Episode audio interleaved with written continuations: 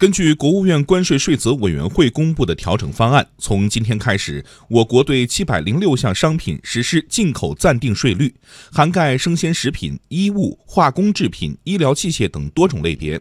常见的食品，例如冻鳕鱼，二零一九年暂定税率为百分之二；碧根果暂定税率为百分之七；乳蛋白部分水解配方等特殊婴幼儿奶粉降至零。对于吃货来说，这无疑是一个福利。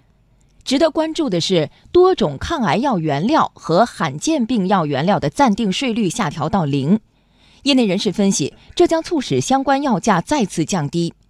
以治疗多发性骨髓瘤的抗癌药原料。莱纳度胺为例，税率从百分之九直降为零后，会带动生产成本下降，进而带动药品价格的降低。北京鼎辰管理咨询有限公司创始人史立晨认为，在医保与关税等多重组合拳的作用下，未来抗癌药降价的幅度还有望继续提升。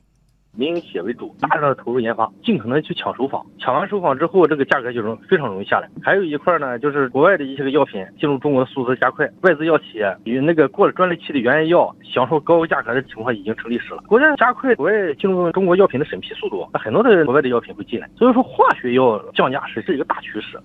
此外，今年我国对原产于二十三个国家或地区的部分商品实施协定税率，其中进一步降税的有与中国与新西兰、秘鲁、哥斯达黎加、瑞士、冰岛、澳大利亚、韩国、格鲁吉亚自贸协定以及亚太贸易协定。根据内地与香港、澳门签署的货物贸易协议，对原产于香港、澳门的进口货物将全面实施零关税。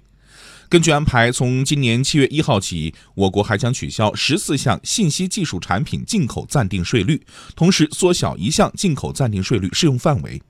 二零一八年以来，我国多次降低进口关税，关税总水平下降至百分之七点五，对于我国增加进口、促进我国货物进出口贸易发挥重要作用。财政科学研究院院长刘尚希认为。降关税将在多个行业产生鲶鱼效应，利好中国制造转型升级。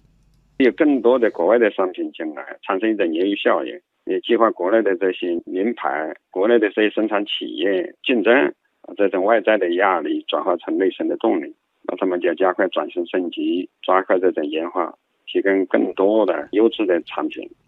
在出口方面，从今天开始，我国将对化肥、磷灰石、铁矿砂、矿渣、煤焦油、木浆等九十四项商品不再征收出口关税。